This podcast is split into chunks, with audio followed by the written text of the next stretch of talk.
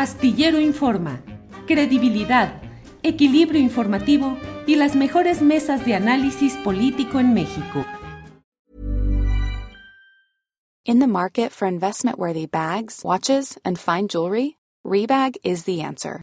Rebag is a luxury resale platform where each piece is carefully inspected by experts to ensure quality and authenticity. Use Rebag to buy and sell finds from the world's top brands, including Louis Vuitton, Chanel, and Cartier. Head to Rebag.com to get 5% off your first purchase with code REBAGNEW. Shop today at Rebag.com. That's R E B A G.com. And use promo code REBAGNEW for 5% off your first purchase. I'm Sandra, and I'm just the professional your small business was looking for. But you didn't hire me because you didn't use LinkedIn jobs. LinkedIn has professionals you can't find anywhere else, including those who aren't actively looking for a new job but might be open to the perfect role, like me. In a given month, over 70% of LinkedIn users don't visit other leading job sites. So if you're not looking on LinkedIn, you'll miss out on great candidates like Sandra. Start hiring professionals like a professional. Post your free job on linkedin.com/people today.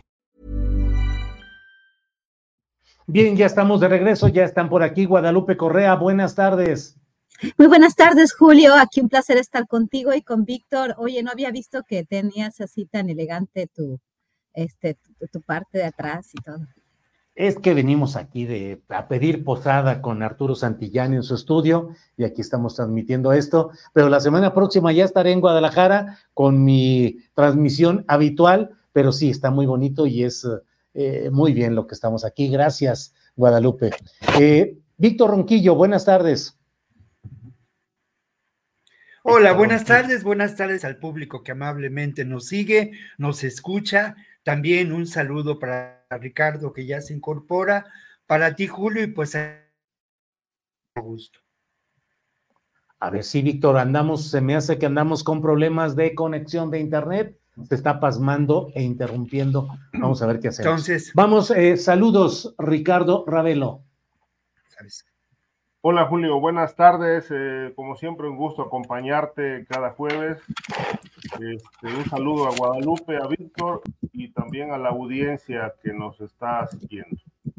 Bien, muchas gracias. Bueno, pues vamos a empezar, vamos con Guadalupe Correa Cabrera. Guadalupe, pues yo creo que uno de los temas principales que debemos de tocar en esta ocasión es el de la Suprema Corte de Justicia, que tiene muchos, muchos ángulos. Para ir avanzando en ellos, creo que podemos ir avanzando con respuestas más o menos rápidas para poder abordar todo el tema.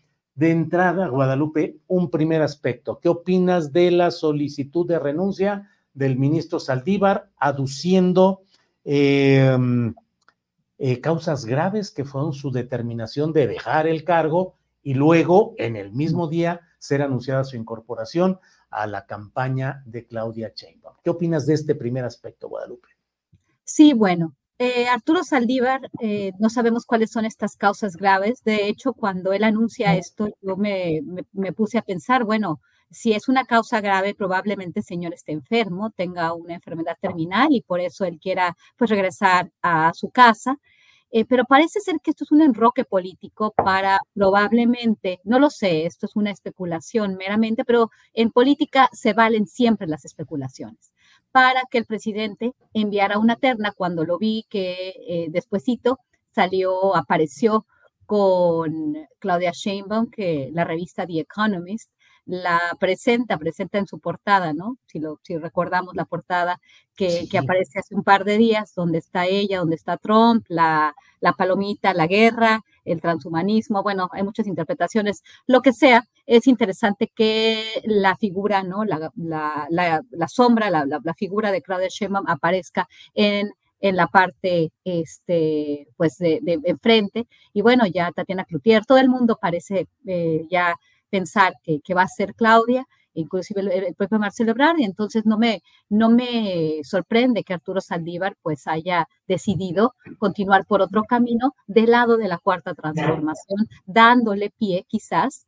a una terna que va a durar más tiempo y donde este proyecto de la cuarta transformación va a tener más capacidad porque el presidente va a mandar a alguien de su plena confianza y eso lo hemos visto y lo vimos con la terna que mandó de Berta María Alcalde Luján, familia muy eh, influyente en esta administración, eh, los, los apellidos alcalde y Luján, Berta Luján, este, y Arturo, Arturo, ¿cómo se llama? Este, el, padre de la secretaria de Gobernación. Arturo Alcalde, Arturo Alcalde. Arturo Alcalde, exactamente, familia muy como la familia Tadei, ¿no? En el estado de Sonora.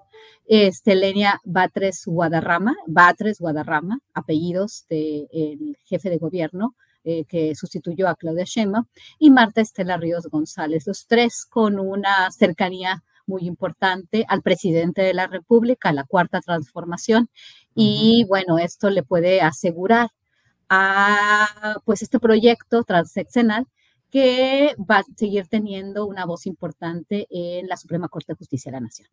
Bien, eh, sobre este mismo tema que estamos tratando de abordar en diferentes eh, eh, aspectos y ángulos que tiene lo de la Corte de Justicia, en este caso referente a la solicitud de renuncia ya aprobada, pero ¿qué opinas de la causa grave y la renuncia de Saldívar? Ricardo Ravelo. Sí, eh, Julio, para mí es pues muy contradictorio esto de la renuncia de Saldívar, este, por más de una razón. En principio, porque bueno, pues eh, parece que ya no tuvo cabida en la Corte, o bien eh, fue invitado por Claudia Sheinbaum para incorporarse a su proyecto.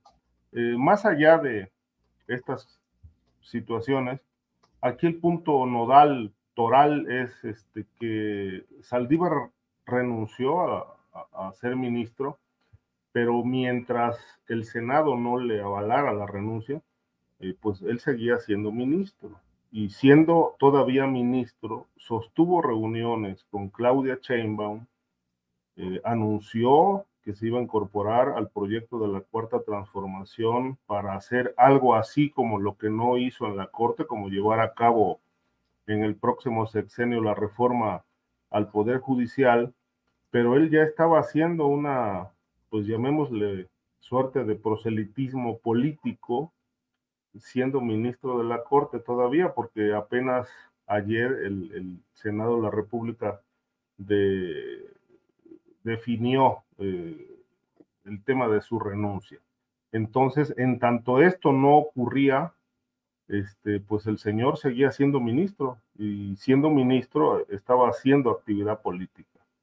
La causa grave, la verdad me parece irrisoria lo que argumentó, este, no, no, tiene, no tiene la connotación de una causa grave, su argumento es muy endeble, de tal manera que, bueno, es muy claro, él renuncia a la corte para entrar a la grilla y, y dice él que, pues, de alguna forma colaborará para llevar a cabo, entiendo, según lo que he leído, esta reforma al Poder Judicial. Ahora, eh, como lo dijimos la semana pasada, y creo que Pepe Reveles lo apuntó muy bien, eh, que él no puede ocupar un cargo eh, en, el gabinete durante dos años.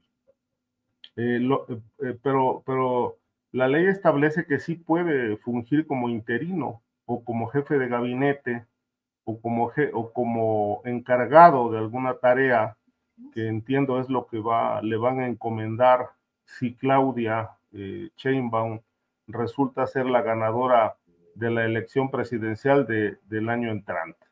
Pero bueno, esto, son, esto es parte de la polémica de Saldívar, es decir, así como llegó a la corte, eh, plagado de polémica, eh, y durante su desempeño como presidente de la corte, este, pues así salió en medio de cuestionamientos, en medio de claroscuros y en medio de argumentos endebles como esta causa grave que la verdad no terminamos de entender.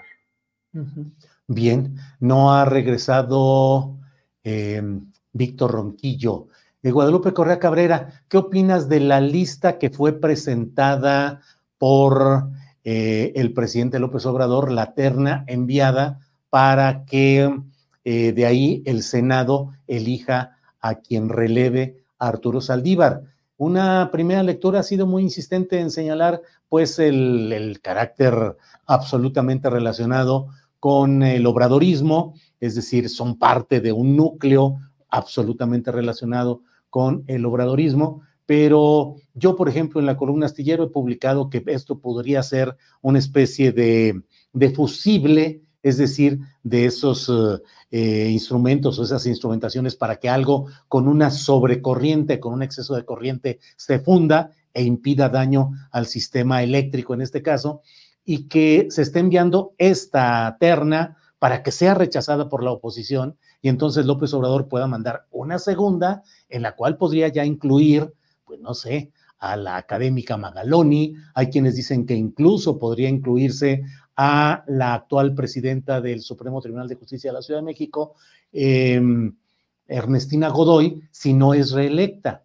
Y en el caso de que esa segunda lista fuera rechazada de nuevo por el Senado, el presidente de la República, conforme a la Constitución, podría designar ya directamente, irrevocablemente a quien quisiera de esa segunda lista. En fin, ¿cómo vas viendo este tema de las ternas, Guadalupe Correa?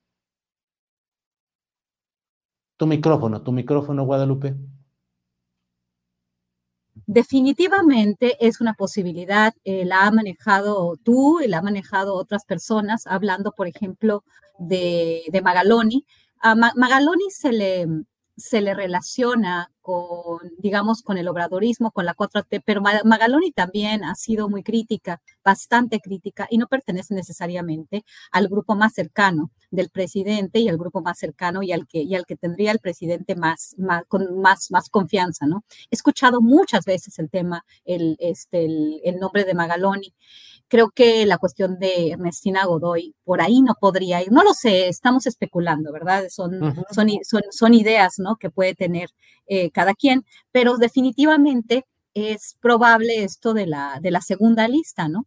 Para realmente que quede la persona que quiera el presidente y que empuje realmente a que esto, a que esto suceda, ¿no? A mí me llamó mucho la atención esta lista porque verdaderamente es una lista inaceptable, ¿no? De, de, muchos sentidos. Una es la hermana de la actual, este, pues, eh, secretaria de gobernación, que también, pues, eh, pues sorprende un poco, sorprendió un poco. No dudo de la capacidad de ninguna mujer, de ninguna manera, pero sí este influyentismo que el presidente prometía que no iba a haber. El día de hoy, cuando vi la terna, pues lo primero que me, me saltó, ¿no? Me saltaron estos nombres, inclusive María Estela Ríos González, pues que fue consejera jurídica del Ejecutivo Federal, y este y formó parte forma parte de esta terna, ¿no? O sea, los tres nombres me parecen muy, muy sui generis, muy cercanos, ¿no? Al presidente en particular, y bueno, esto levanta cejas, y yo puse en un, en un tuit, ¿no? Este, hubo un, eh, la, la, fundación, la, la, la, RAE, eh, Javier Besos el 9 de noviembre había, había puesto lo que es la palabra influyentismo, y es un, en, un, en un blog, ¿no? De, de, pues de esta de, esta página donde, donde se expresan cómo, cómo las palabras tienen que, este, eh, recuerdo cuáles son los significados de las diferentes, del español de las palabras, ¿no? Y este, la primera cita que hace este autor habla de que el presidente de México, esto fue en 2019, el, el blog, Andrés Manuel López Obrador declaró que no debe haber influyentismo. Es un término claramente emparentado por su significado con amiguismo y nepotismo, es decir, remite a la práctica de influir en favor de personas próximas, sobre todo para ocupar cargos y puestos públicos. Entonces, esta terna es definitivamente un ejemplo de influyentismo y una, este, pues una bofetada, ¿no? A la meritocracia, al trabajo, a realmente eh, elegir a las personas que van a hacer el mejor trabajo, ¿no? En realidad se quiere un plan C, se quiere un control también del, este, del, del, Poder Judicial para poder avanzar un proyecto que solamente va a representar a un grupo, quizás una mayoría. Vamos a ver cómo funcionan las elecciones. Recordemos que Andrés Manuel López Obrador no va a estar en la boleta y quizás hay infladas algunas encuestas y, y, también hay muchas expectativas con que esto va a ser una aplanadora. No estamos seguros de ello, pero sí es posible lo que dices, pero el influyentismo a mí me parece que está en el punto y lo que quiere hacer Andrés Manuel y lo que pasó con esta, este, con esta renuncia, pues tiene que ver con esta continuidad. ¿Por qué? Porque lo que, le, lo que el, tiempo, ¿no? Que le, que le, que le, que le, que le quedaba a, a, este, al exministro de la Suprema Corte, pues Saldiva, pues era ya muy poco, ¿no? Y esto eh, como hablamos de periodos muy largos, hablamos de personas, eh, como ministro de la Suprema Corte, pues esto puede ser una jugada muy importante para el plan C del ahora presidente o lo que ahora se dice la cuarta transformación. Bien, Guadalupe, gracias. Ricardo Ravelo, ¿cómo ves este tema? Esta terna que ha generado, pues de inmediato, muchas reacciones eh, críticas por la evidente cercanía con el obradorismo, pero pregunto, Ricardo, ¿será ahora sí que plan con maña? O sea, enviar una terna que se sabe que no va a ser aprobada para luego mandar la segunda y poder designar de ahí. O algunos dicen, esta terna muestra el tamaño de la, del repudio, de la, del rechazo que tiene el presidente al funcionamiento actual de la Suprema Corte. En fin, ¿qué opinas de este tema de una terna y eventualmente dos ternas? Mira, eh, en, en, un régimen presidencialista como el que vivimos, porque este no ha cambiado, el presidente puede hacer lo que quiere. Es decir, si, si, si el plan con maña este, es, es del presidente, bueno, pues seguramente él pedirá que no se apruebe. No lo va a determinar el Senado ni nada. Si él quiere que se apruebe, se va a aprobar. Este, es decir, esto no está sujeto a ninguna inteligencia de ningún miembro de las cámaras, en este caso del Senado. Es decir, la voluntad del presidente es la que se acata y se respeta eh, a pie juntillas en el Congreso, en este caso en la Cámara de Senadores. De tal manera que, bueno, pues siendo, si es plan con maña, pues lo más probable es que él pida, oye, voy a mandar esto, pero no lo apruebe, porque la, la, terna buena es la segunda o la tercera, o yo voy a nombrar directamente al ministro o a la ministra. Eh, evidentemente, lo que el, eh, el presidente está colocando piezas y es muy claro ya, ¿no? Es decir, el presidente quiere seguir gobernando el país. El presidente no se va a ir a la chingada su rancho, como ha dicho. Ya muchas voces dentro de Morena están hablando de que, bueno, eh, se va, se va a erigir de facto como el vicepresidente de este país para la zona sur de México.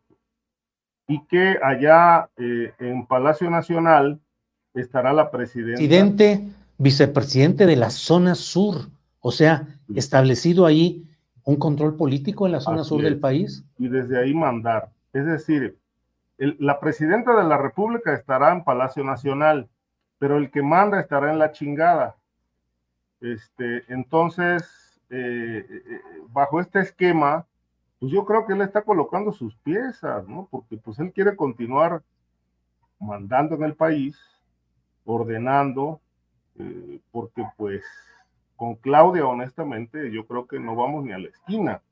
No tiene estructura, no tiene discurso, no tiene una posición ideológica clara, definida y tampoco tiene liderazgo. Sin López Obrador, Claudia Sheinbaum no gana la elección y tampoco va a poder gobernar.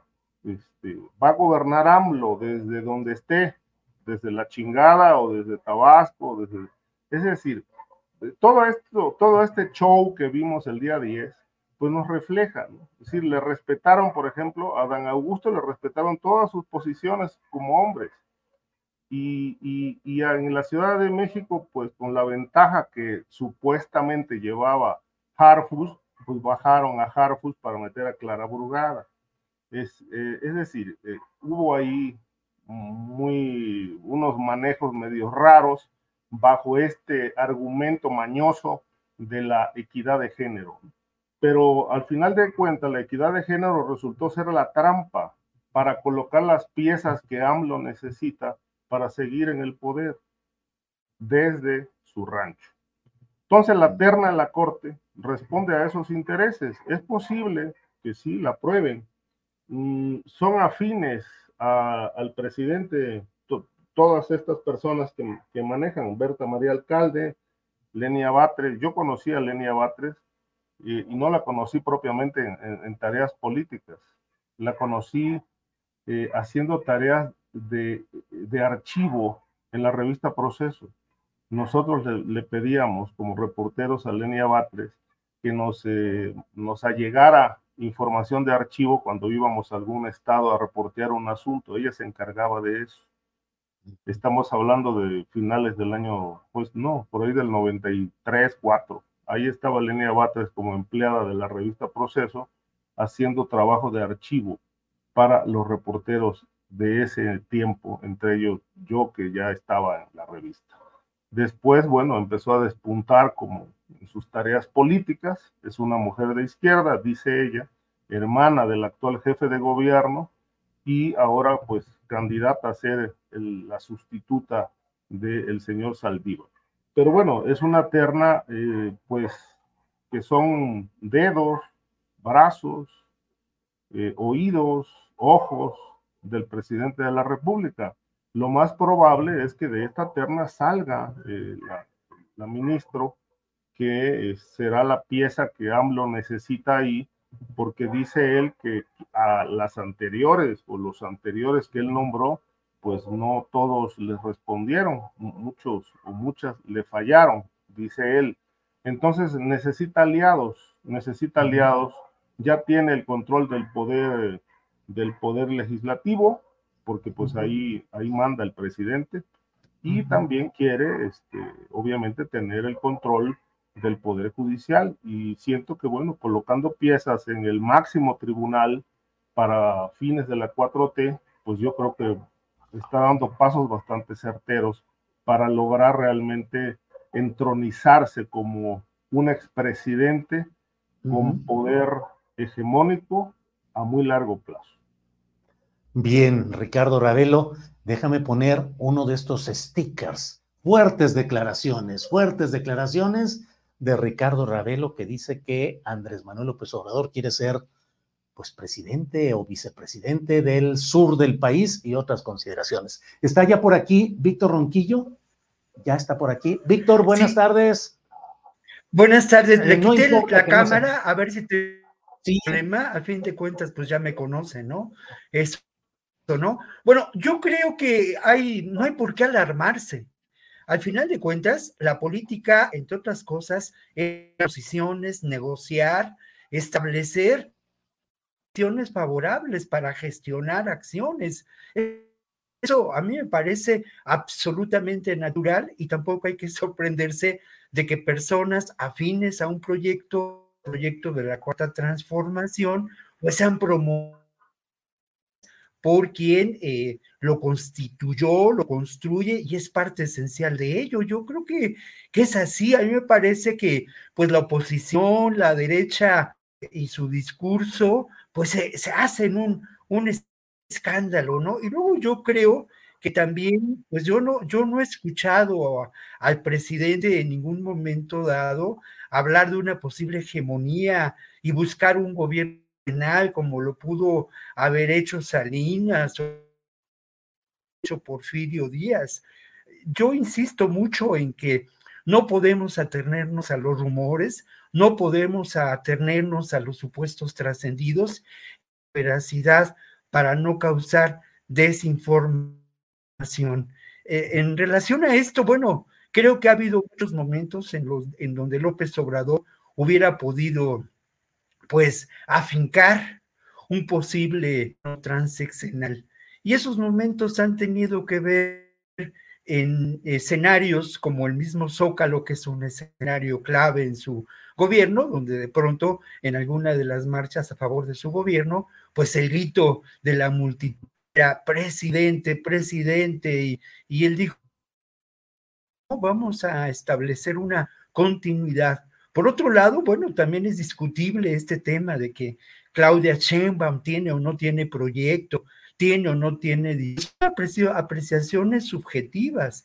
Al final de cuentas, si nos atenemos a los hechos, el gobierno de Claudia Sheinbaum en la ciudad se caracterizó por haber logrado ciertos, eh, mm, digamos, determinantes, como una mayor movilidad urbana, muy importante. El tema de la seguridad, pues yo lo dejo a la según, es cierto, pero los datos indican que la criminalidad se disminuyó y en otros, el tema del manejo en cuanto a la también fue notable y en ocasiones en contra de lo establecido por el doctor López Gatel. Eh, lo otro, eh, bueno, si uno compara, yo he hecho un discurso de Claudia Sheinbaum y el de Xochitl a lo largo de estas semanas. Y al final de cuentas, pues aquí sí hay un, una, hasta el momento lo que ha establecido Claudia es la continuidad. Sí, se ha a la sombra de López Obrador, esperemos que haya eh, otro momento distinto de sus pronunciamientos políticos, pero el vacío del discurso de Xochitl Gálvez es asombroso y patético. Equidad de género, sí, es una maniobra, pues una maniobra política, pero no hay que olvidar que la equidad de género fue impuesta, me parece que con justa razón, por el INE, ¿no? Entonces, eh, digamos, eh, yo que no hay eh, elementos, y con eso concluyo, para considerar que hay un proyecto transeccional y que López Obrador está llevando piezas para desde ahí gobernar, no, está llevando piezas para que mantenga.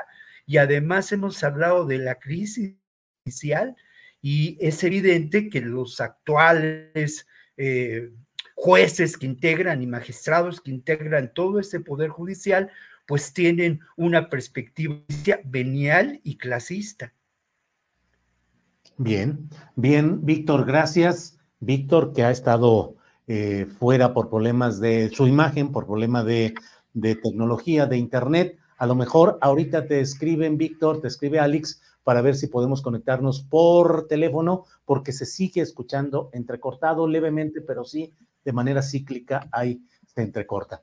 Guadalupe Correa Cabrera, tú lo citaste y no puedo evitar decirte qué opinas, qué significa esa portada de The Economist. Aquí la tenemos porque pues resulta muy peculiar que coloquen de pronto, ahí está. Esa, eh, no es, esa es la, la de 2022. Claro. Tenemos que poner la de 2023. Sí, sí.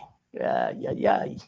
Bueno, ah, vamos ahorita. Este sí es muy importante ponerla porque vamos a, podemos, este, eh, este, podemos analizar algunas cosas, ¿no? Sí, la envié por ahí, es eh, el 2024, es la imagen del 2024, la envió. Exacto, exactamente. La, tenemos ahí en la lista de Andrés.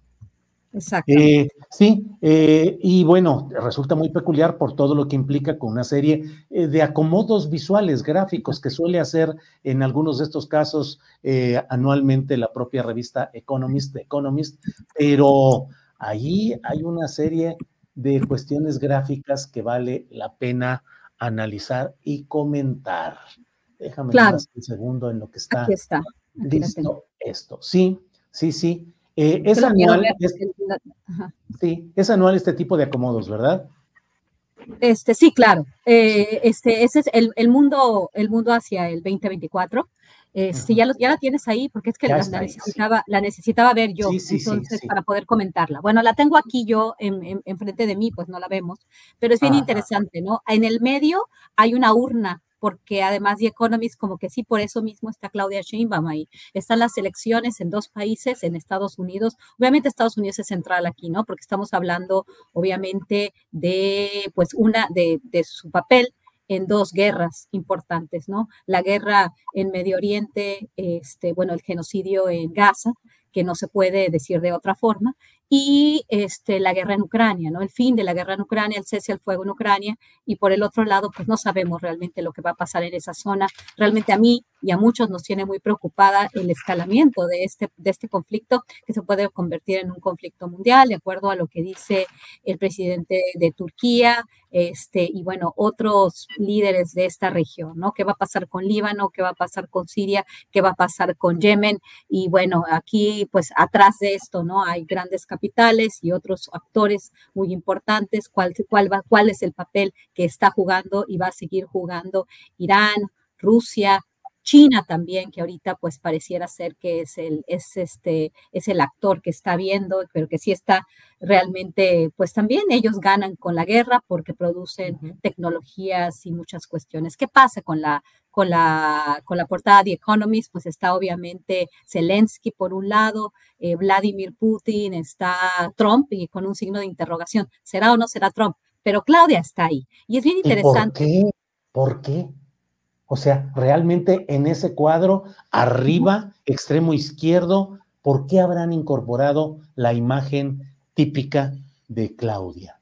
Porque estamos hablando de elecciones. Mira, si tú ves eh, lo que, lo que, cómo está la portada, en el medio está elecciones. México y Estados Unidos van a tener elecciones y lo que se vislumbra es que realmente la candidata más, más posible de ganar la elección es Claudia Sheinbaum. No hay duda de eso. Este, que, con, qué, ¿Con qué margen?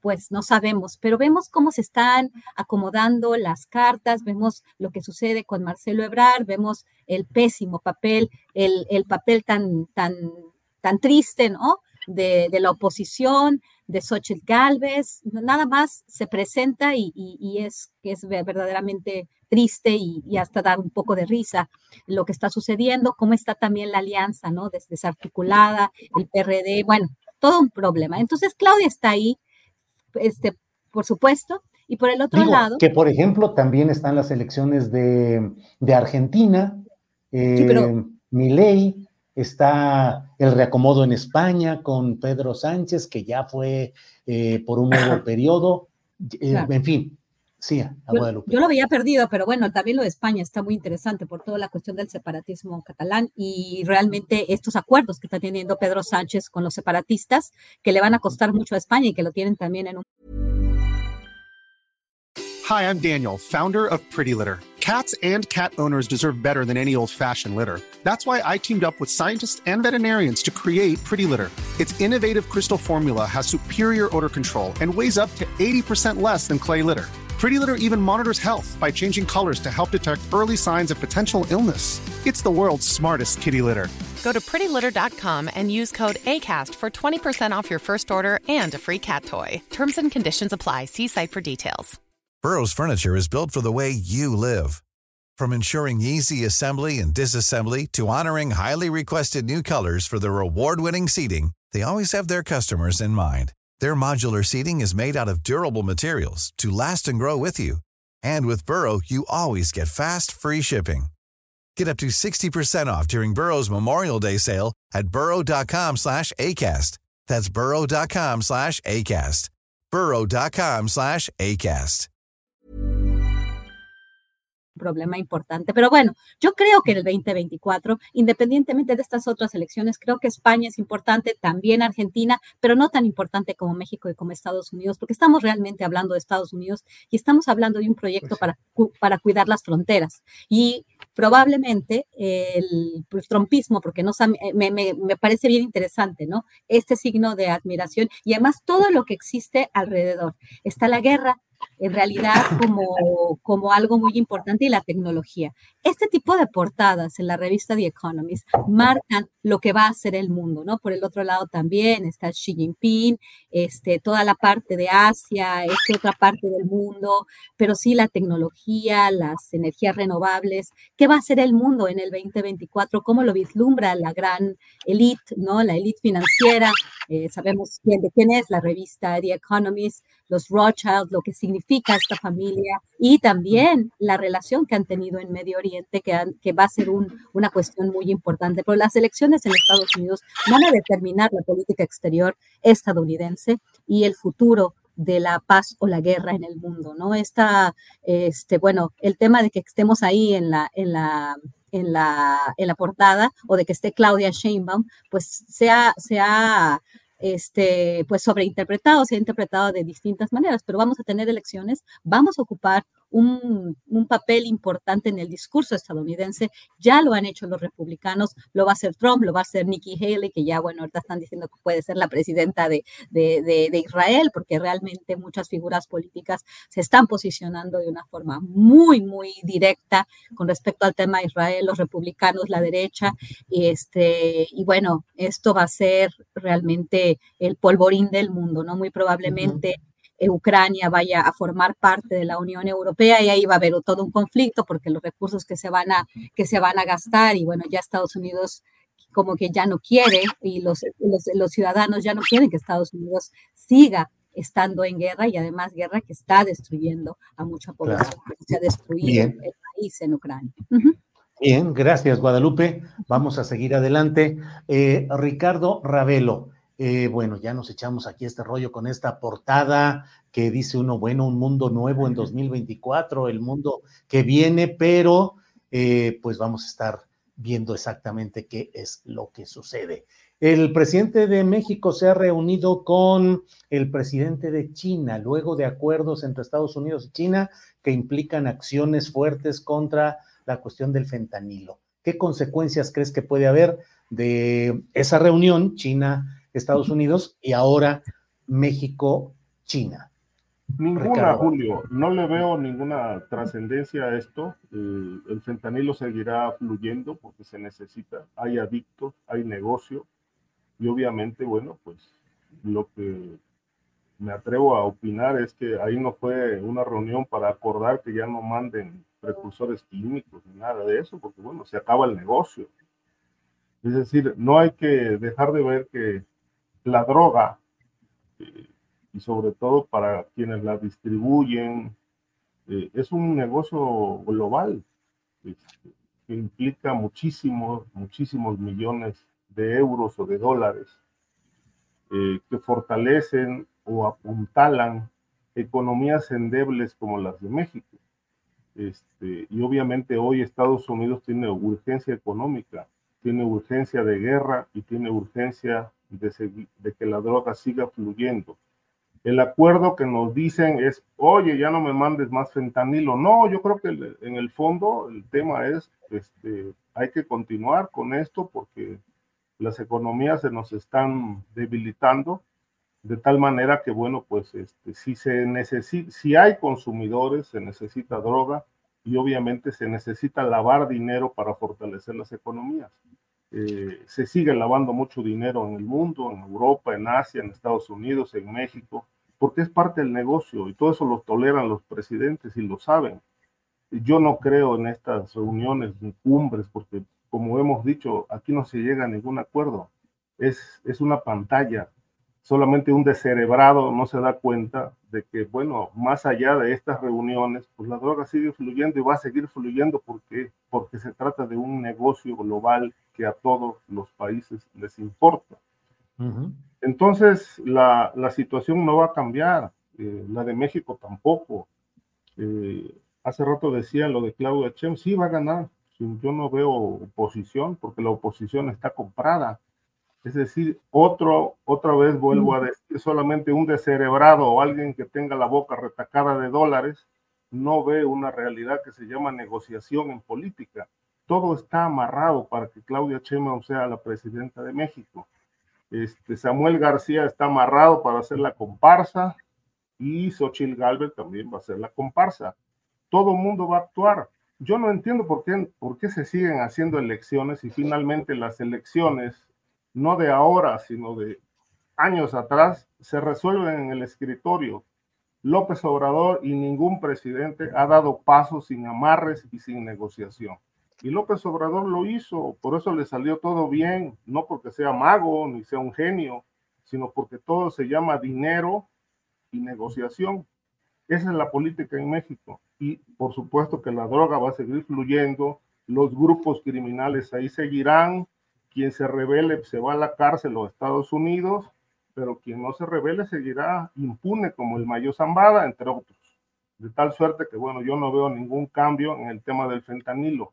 Va a seguir corriendo por puertos, aeropuertos, aduanas, y bueno, pues va a seguir, es la continuidad esa es la 4T en México y eso será en Argentina, en Estados Unidos y en todo el mundo. Es decir, todos de acuerdo, porque ante todo hay que cuidar el negocio.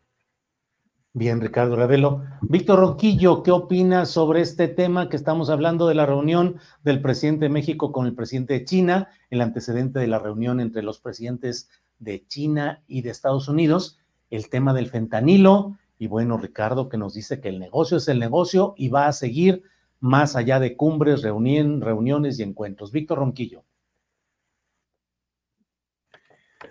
Bueno, en principio estoy de acuerdo en términos de que el negocio es eh, lo que de alguna manera genera las condiciones, ¿no?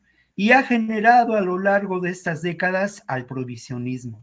sin pero me parece que tenemos que reflexionar más y dejar posiciones nihilistas, ¿no?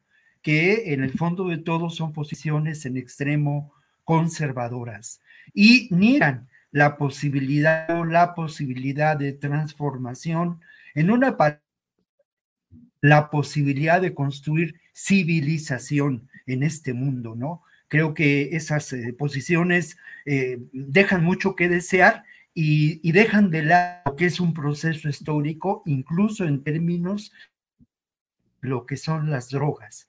Hay elementos que vale la pena considerar en relación a este antecedente que mencionas.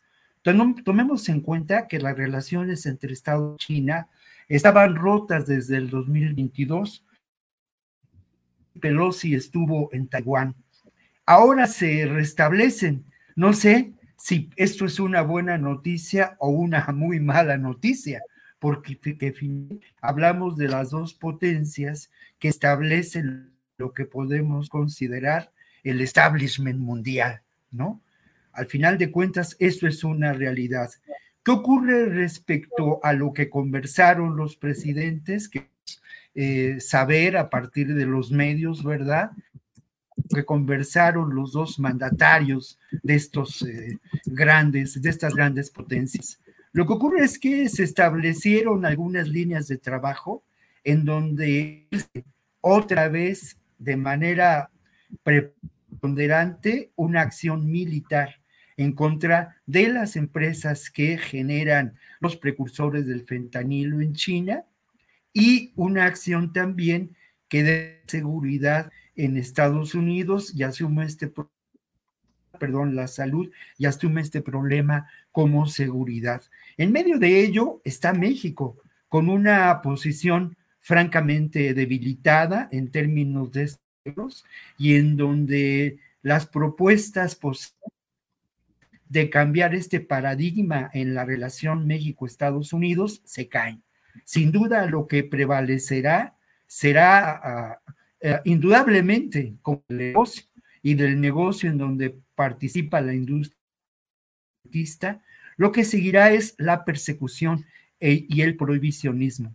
Creo, por otra parte, y yo sí estoy convencido que a pesar de todos los pesares, mirar hacia el horizonte, construir la esperanza. Y me parece que las posiciones de gobiernos progresistas, como ocurre con Colombia y México, por cierto, los más afectados por la guerra contra las drogas, y sumar a ello nuevas acciones y una relación con Estados Unidos y las agencias de inteligencia de Estados Unidos. Reunión histórica, la de Medellín, hace algunas, algunas semanas en relación a esto, pero yo, eh, mi posición es descerebrada, ¿sí?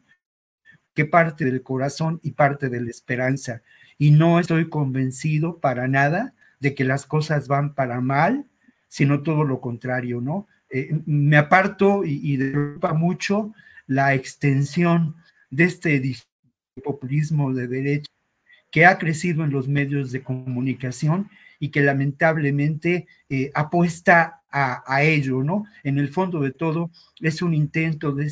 ¿Para qué elecciones? Si podemos tener a Nayim Bele este, dirigiendo una ofensiva contra todo lo que sea diferente y distinto. Bien, gracias. Guadalupe, adelante, por favor. Sí, a mí, a mí me llama la atención lo que dice Víctor Ronquillo de este populismo de derecha, ¿no? Cuando alguien critica o es crítico de, pues, de lo que prometen los gobiernos, ¿no? Y no está de acuerdo con ciertas eh, decisiones que se toman o ciertas promesas que se hicieron y no se cumplieron, o por, los, o, por ejemplo, con las corruptelas que se han dado al interior de la cuarta transformación. Y por eso, por criticar una postura que muy, eh, de alguna forma purista, se dice de izquierda, y como catalogando toda crítica como de derecha, ¿a qué se refiere, Víctor, como populismo de derecha. No entiendo y quisiera saber un poco mejor, porque populismo es una cosa y populismo de derecha, pues es muy claro, ¿no? A este, hacia dónde vamos.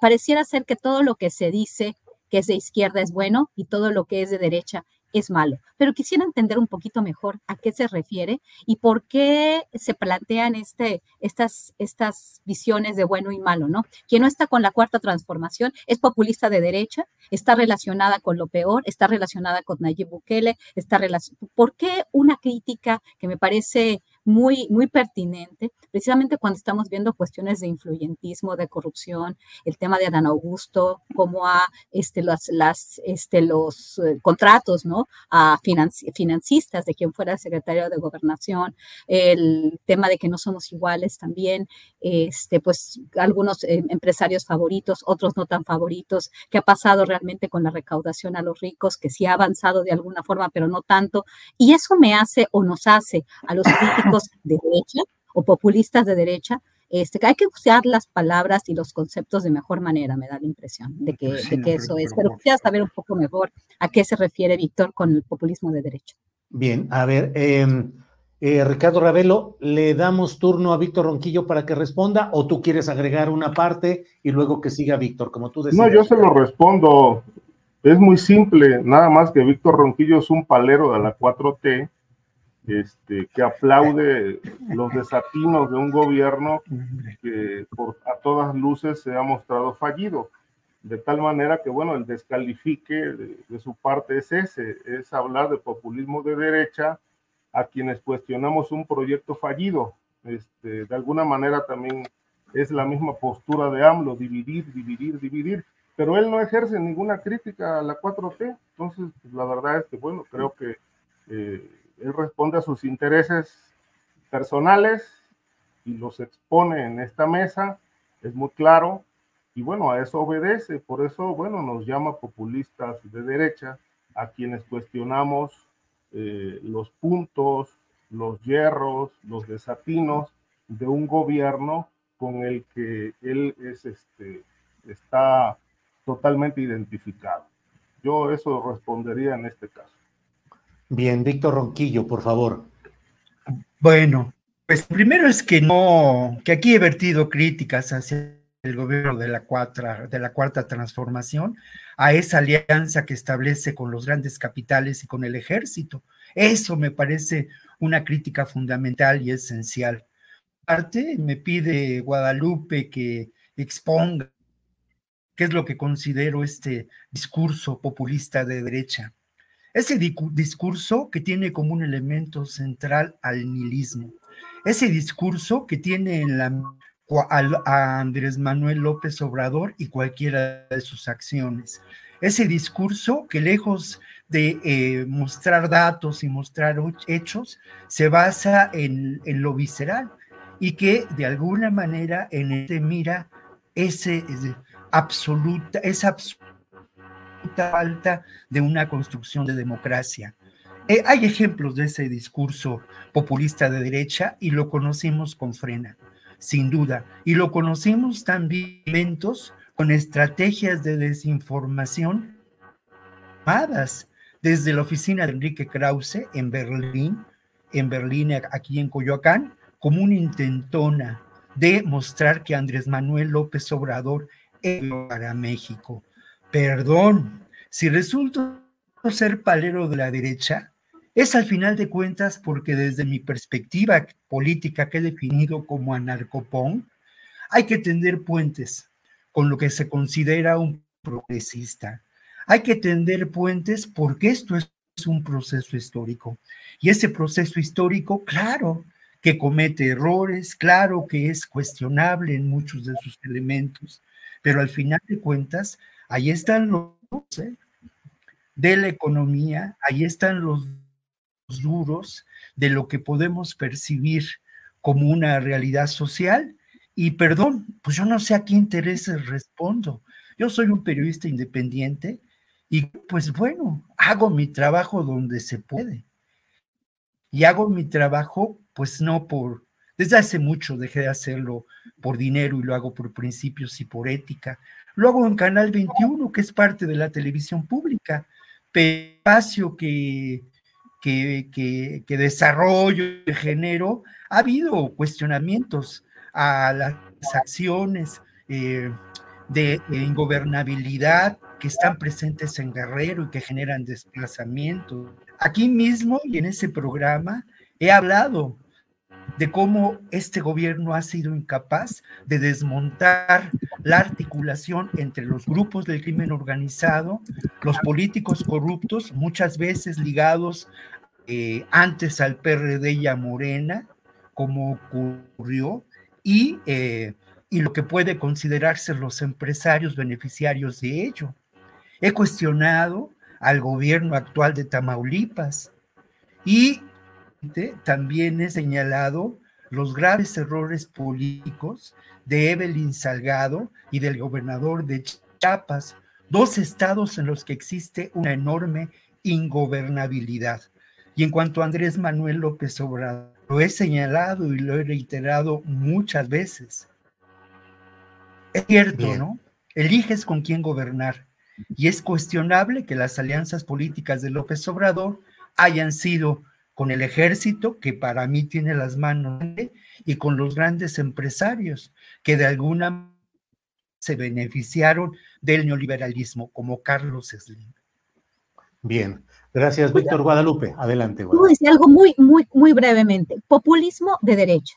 Populismo de derecha es algo muy claro y tiene que ver, por ejemplo, para, es mejor poner ejemplos, como Donald Trump apela a un movimiento popular, el movimiento MAGA, Make America Great Again. Él, él, él, concibe eh, las necesidades y las entiende bastante bien de un núcleo que este, dejó de tener su sueño americano por ver a ser América grande, hablando de un tema popular, ¿no? El pueblo, el pueblo, pero es un proyecto claramente de derecha un proyecto xenófobo, un proyecto este, eh, aislacionista, un proyecto de eh, de, este, obviamente, estar bien, de alguna forma, con este populismo, pero apoyar un proyecto conservador eh, a, la, a, la, a, la, estadounidense.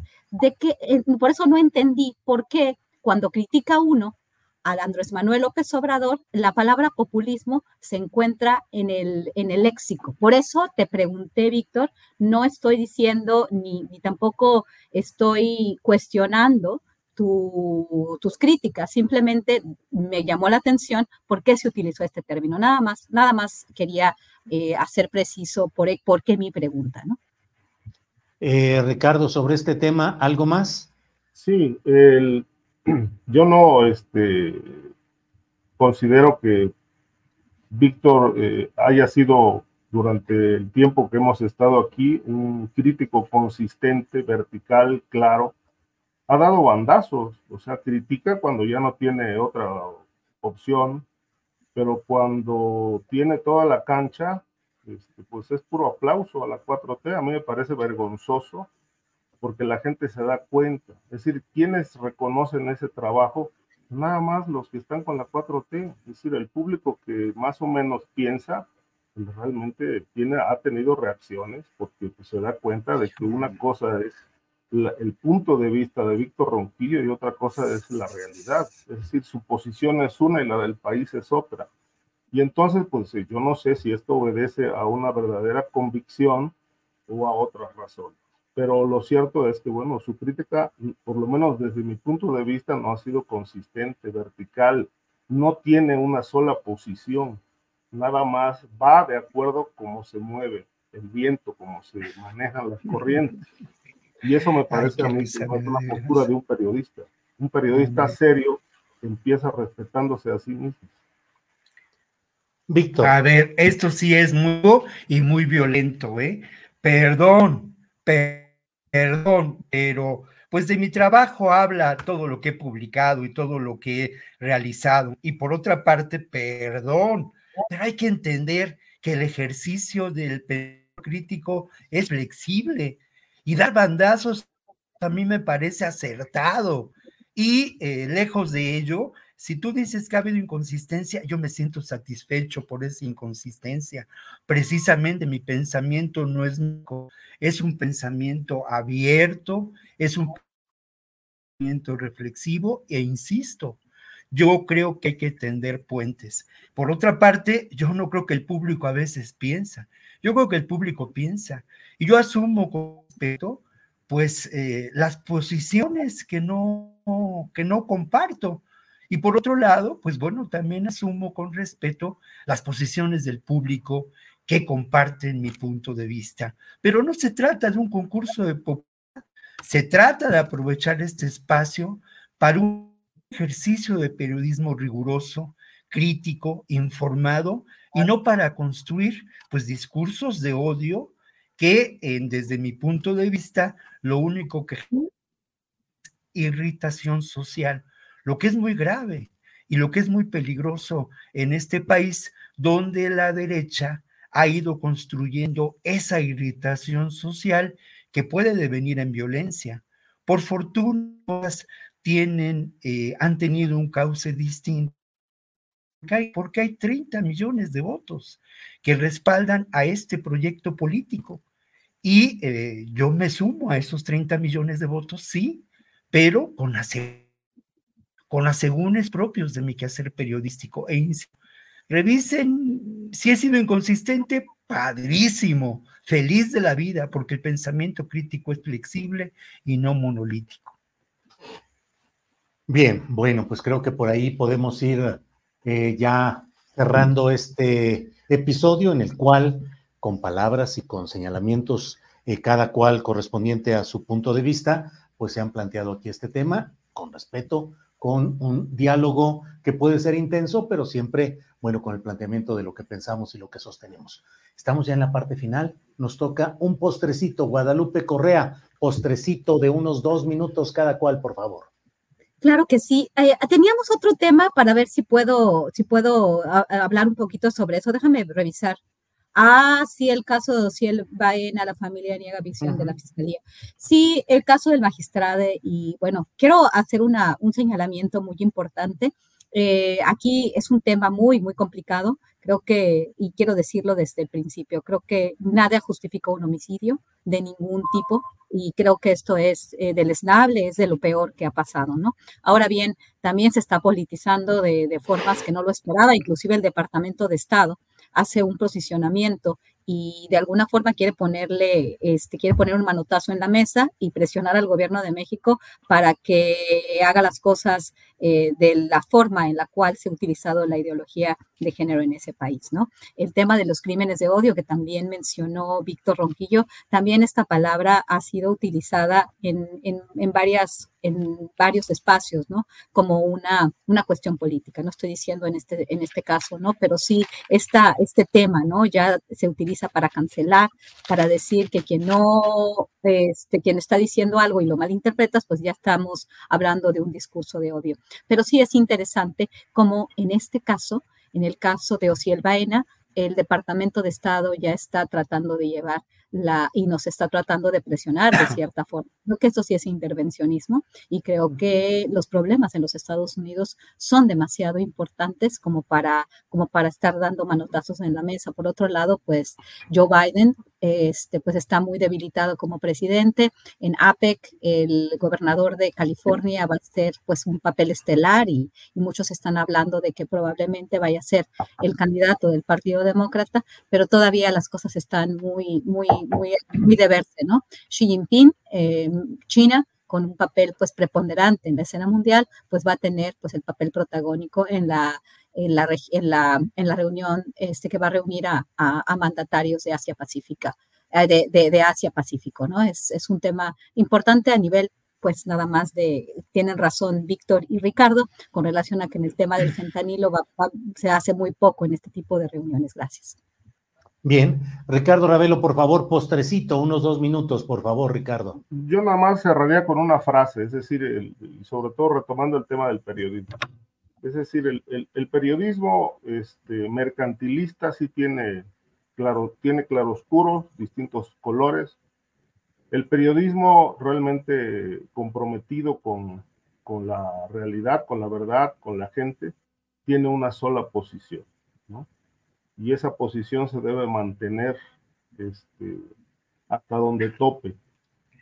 Eh, el periodista está obligado a defender la verdad con base en los hechos, eh, ejercer la crítica más allá de si ésta sirve para hundir o salvar a la patria.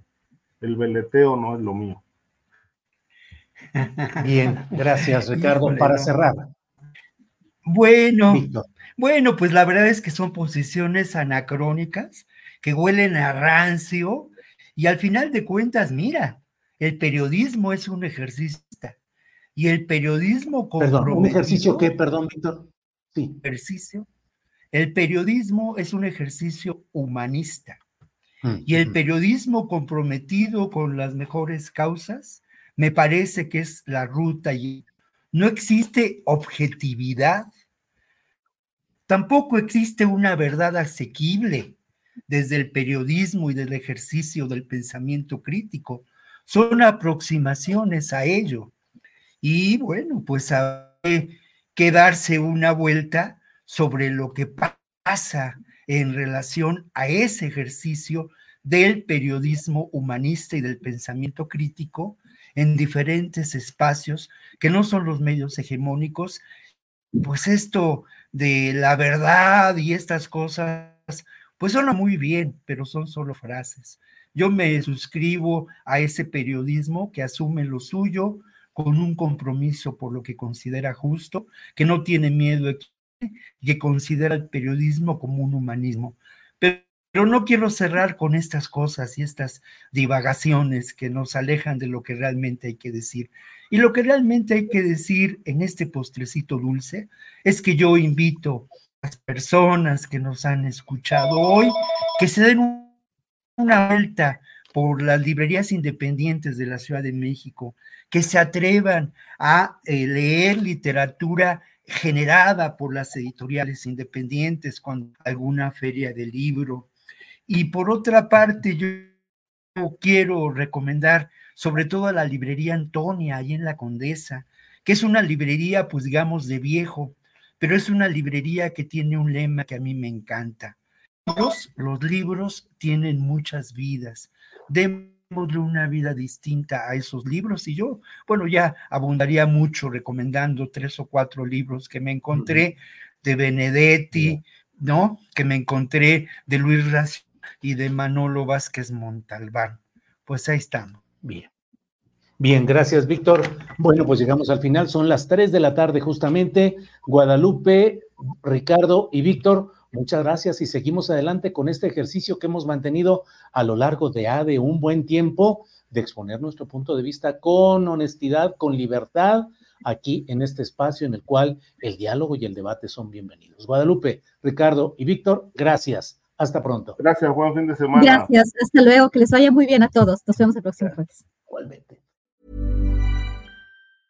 ¿Te preocupas por tu familia? Entonces, ¿por qué darles solo huevos ordinarios cuando pueden disfrutar de lo mejor? Eggland's Best, los únicos huevos con ese delicioso sabor fresco de granja, además de la mejor nutrición, como 6 veces más vitamina D, 10 veces más vitamina E y 25% menos de grasa saturada que los huevos regulares, además de muchos otros nutrientes importantes. Así que, dales los mejores huevos. Eggland's Best, mejor sabor, mejor nutrición, mejores huevos. Hola, buenos días, mi pana. Buenos días, bienvenido a Sherwin Williams. ¡Ey! ¿Qué onda, compadre? ¿Qué onda? Ya tengo lista la pintura que ordenaste en el ProPlus app. Con más de 6.000 representantes en nuestras tiendas listos para atenderte en tu idioma y beneficios para contratistas que encontrarás en aliadopro.com. En Sherwin Williams somos el aliado del PRO.